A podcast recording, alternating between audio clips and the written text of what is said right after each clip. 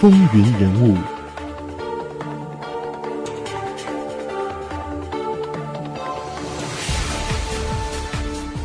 欢迎回到《风云人物》。我们现在正在为您讲述的是美国第二十六任总统西奥多·罗斯福。那在前面我们留下来一点悬念哈，说这个他在白宫的岁月是怎样的，又有怎样的一些先例是他先创的。那么在这之前呢，我们想要再和大家来回顾一条他在外交方面最为显赫的成就，那就是开凿了巴拿马运河，将纽约与旧金山之间的水路航程缩短了整整八千英里。大约是一万四千公里。当时啊，巴拿马是隶属于哥伦比亚的一个省。那哥伦比亚与尼加拉瓜的竞争运河的选址哈，在一九零二年的时候呢，哥伦比亚与美国政府谈妥了一个条约，由美国出钱从法国购买巴拿马运河工程的设备。一八八一年，法国在巴拿马有过失败的这个尝试。签约之后呢，在哥伦比亚参议院批准的手续当中啊，出了点麻烦。哥伦比亚参议院的要价比条约要高出整整一千万美元，那美国政府啊就拒绝就价格问题啊重新谈判。哥伦比亚政客呢，于是就提出了新的建议，将条约中啊第三方的这个法国公司踢开，那结余的这个款项呢要付给哥伦比亚。哥伦比亚参议院在谈判当中有点狡诈，那么罗斯福呢，对于这种欺骗这个法国公司的做法感到很厌恶。在一九零三年，罗斯福是做出了最后的决定，出于对巴拿马运河利益的考虑啊，就支持巴拿马独立。独立战争啊，就仅仅是持续了几个小时。哥伦比亚士兵呢，每个人很没有志气的接受了五十美元的贿赂。于是就放下了武器，所以在一九零三年的十一月三号呢，巴拿马共和国就诞生了，启用了美国事先起草的这个宪法。不久以后呢，美国就与巴拿马缔结了条约，以一千万美元的代价拥有巴拿马运河的开发和使用权。这个运河是从一九零四年开工到一九一四年竣工。那么整个工期是十年的时间。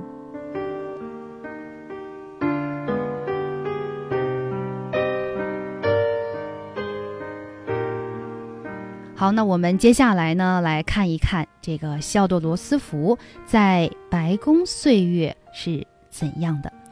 那他进入白宫以后啊，可以说是本色不改。他呢喜欢带着朋友，甚至是内阁的官员进行野外徒步活动。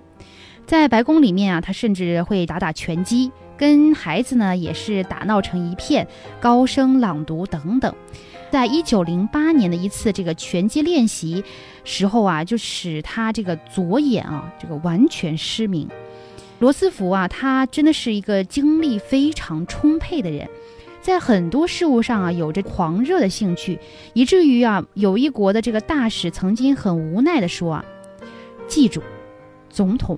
就像六岁的小孩儿，罗斯福啊，曾经试图推动英语拼写改革方案，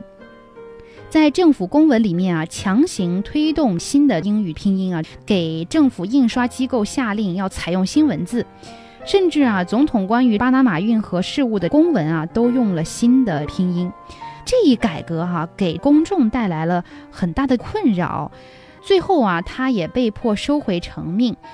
这一举动为大众可以说提供了一些这个幽默的话题哈，比如说当时在《纽约世界报》上呢，就有用这个新的这种拼写方法这个公布的感恩节公告啊，比如说像我们说这个 nearly n e a r l y，他就把它改成了 n e r l y，然后比如说这个 Kim 就是这个 come 的这个过去式啊，原来是应该是 c a m e，但是新的拼写方法是 k a m。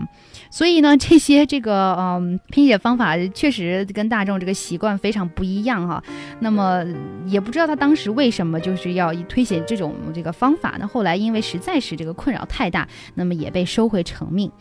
而且罗斯福哈他在白宫啊也要提一提他这个女儿叫 Alice，也是一位个性鲜明，而且呢也是可以说是颇受争议的人物。有些时候啊，罗斯福的朋友就会劝劝他说：“管管你的女儿吧。”但是他却说：“啊，我可以当美国总统，也可以管好 Alice，但实在无法同时做两件事情。”真的可以说是有其父必有其女。爱丽丝刻薄的形容啊，他老爹爱出风头啊。他曾经说过这样的话，说他老爹是恨不得在每一场婚礼上做新娘，每一场葬礼上做尸首。这话也说得很重啊。那么这个其实也会让我们想到，就是跟他之前父女之间关系所蒙上的阴影也有关系。因为我们之前有讲到过，他的第一任妻子去世以后呢，他就把女儿送给了他的大姐来抚养。好，那我们再来看一看罗斯福，他在这个总统任内哈，开创了很多个先例。那首先我们看哈，比如说一九零一年，他首次邀请一位黑人在白宫共进晚餐。后来呢，在麦金莱呃遇刺以后呢，罗斯福啊成为第一位接受特勤部门全天保护的总统。他也是第一位在总统的官方肖像上打领带的，自此啊，也成为美国总统肖像的着装的惯例。他还是第一个从副总统继位总统，并且在下一次大选中又获得连任的总统，而且啊，他还是这个成为首位。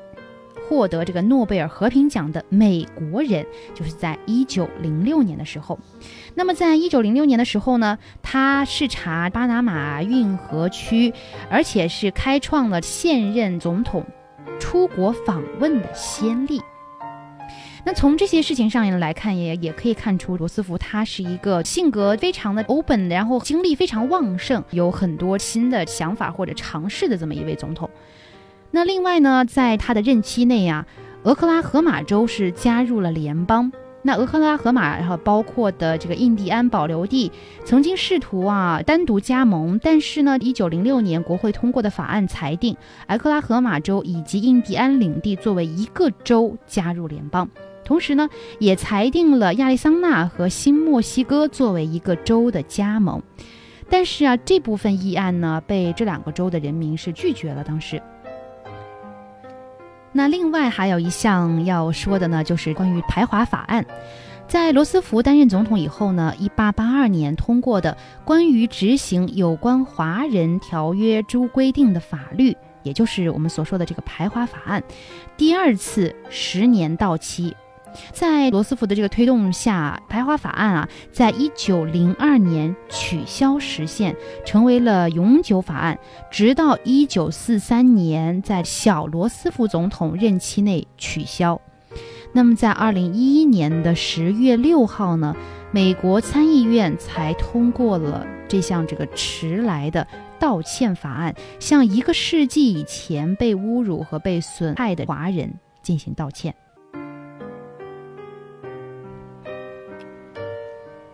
在罗斯福啊，他卸任之后啊，可以说啊，他还是和以往的性格没有任何的更改啊，还是非常的热衷于活动啊、激烈的运动以及探险的行为。那么，在他第二个总统的任期到期不久啊，他就在一九零三年的三月份前往非洲探险。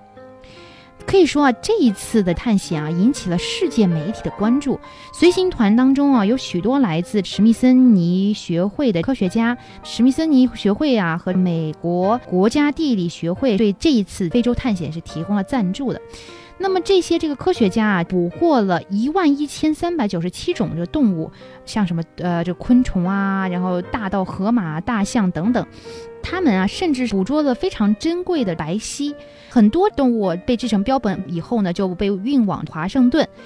光是装货就用了一年的时间，可想而知啊，标本的这个量之大。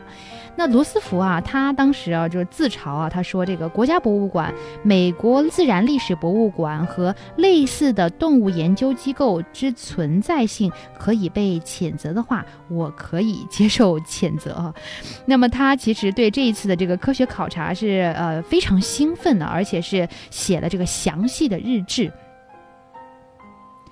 那此外呢，在一九一三年的时候啊，罗斯福还到了亚马逊河热带雨林地区进行探险，并且啊，他把这一次的这个探险经历写成了一本书，而且这本书是非常畅销的一本书，叫做《穿越巴西野林》。那尽管罗斯福他晚年的时候啊是疾病缠身。但是他仍然是保持了非常乐观的生活方式，他是童子军活动的积极推动者，而且呀，他也得到了首席童子军公民的称号。在一九一九年的时候，一月六号，罗斯福在自己的居所内是平静的离世，享年六十岁。收到他去世的消息之后，他的儿子亚奇呢就给亲戚朋友们发出了电报。电报上说，老狮子去世了。那在一九二七年，罗斯福与乔治华盛顿、托马斯杰弗逊还有亚伯拉罕林肯并列雕刻在拉什莫尔山的美国总统纪念公园。美国海军用罗斯福的名字命名了两艘舰艇。罗斯福号潜艇于1961年到1982年服役，罗斯福号航空母舰自1986年起在大西洋舰队服役。好，亲爱的听众朋友们，以上就是今天风云人物的全部内容了，非常感谢您的收听，我们下期再会。